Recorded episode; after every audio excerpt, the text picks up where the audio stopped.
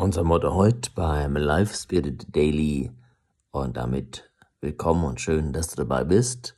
Thomas Döll, das Motto Gedankencheck.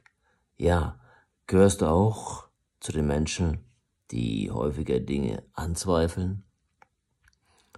Der Vorteil daran ist, dass du durch diesen Zweifel eine Wahrheit festigen oder eine Lüge entlarven kannst.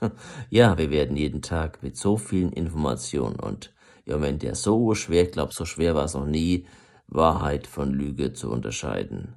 Manipulation überall, wo du hinschaust oder hinhörst. Informationen, die uns versuchen zu manipulieren, Bombardement den ganzen Tag, die angeblich zweifelsfrei stimmen und doch ja, du weißt nie, was wirklich stimmt. Wir lesen etwas schwarz auf weiß in einer Zeitung, kein Zweifel. So wird es dann auch sein, oder? Wir sehen einen Bericht im Fernsehen und was wir sehen, das ist natürlich wahr. Oder? Wir hören einen Beitrag im Radio und glauben, auch das, was wir hören, ist die Wahrheit. Ja, träumst du? Selbstverständlich wissen wir, Papier ist geduldig und dennoch es ist viel bequemer, einfach zu glauben, was wir lesen, hören und sehen. Ja, Menschen sind nun mal und wir gehören dazu bequem. Die Wahrheit ja zu erkennen, der Wahrheit auf die Spur zu kommen, ist meistens mit Aufwand und vor allen Dingen auch mit Engagement verbunden. Außerdem macht man sich dabei ja nicht immer Freunde, oder? Mhm.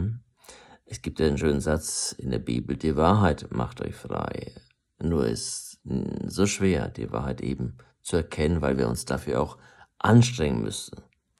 Oft gibt es die einzig wahre, wahre Wahrheit, ja, oder auch eben nicht, oder? Ich glaube, die einzig wahre Wahrheit ist selten da oder zu erkennen. Es ist spannend, einmal zu hinterfragen, was wirklich echt und ganz absolut sicher ist. Was von all den Informationen rund um uns herum ist mit absoluter Gewissheit wirklich wahr. Das betrifft sowohl die Meldungen und Informationen, die wir täglich erhalten, als auch unsere eigenen Gedanken. Unsere Gedanken halten wir auch gerne für die Wahrheit und meinen die Gewissheit zu haben, dass unsere Gedanken die einzig richtigen sind. Ja, diese Gedanken beeinflussen natürlich unser Verhalten, unsere Kommunikation mit anderen und auch, wie wir mit uns selbst umgehen.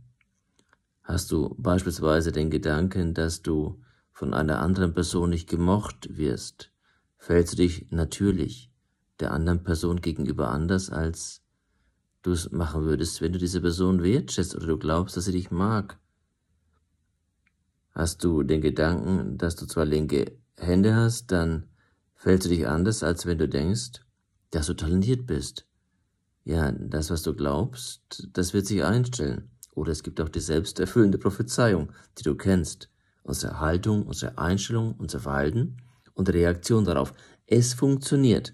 Dazu gibt es eine schöne kleine Geschichte von dem Mann, der ein Bild aufhängen wollte und ja, zufällig hat er schon den Nagel dafür, nur eben leider, du ahnst es schon, keinen Hammer.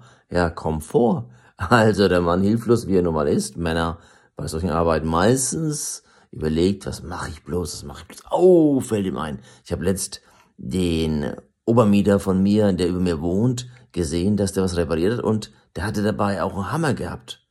Ja, da, vielleicht frage ich den doch mal, ob er mir seinen Hammer leihen kann. Ja, und als er so langsam los will und überlegt, fällt ihm ein, dass dieser Obermieter von ihm, also dieser über ihm wohnende Mieter, letzt so unfreundlich, ja, nahezu kauzig gegrüßt hat. Richtig unhöflich, so richtig ablehnend. Ja, denkt er weiter.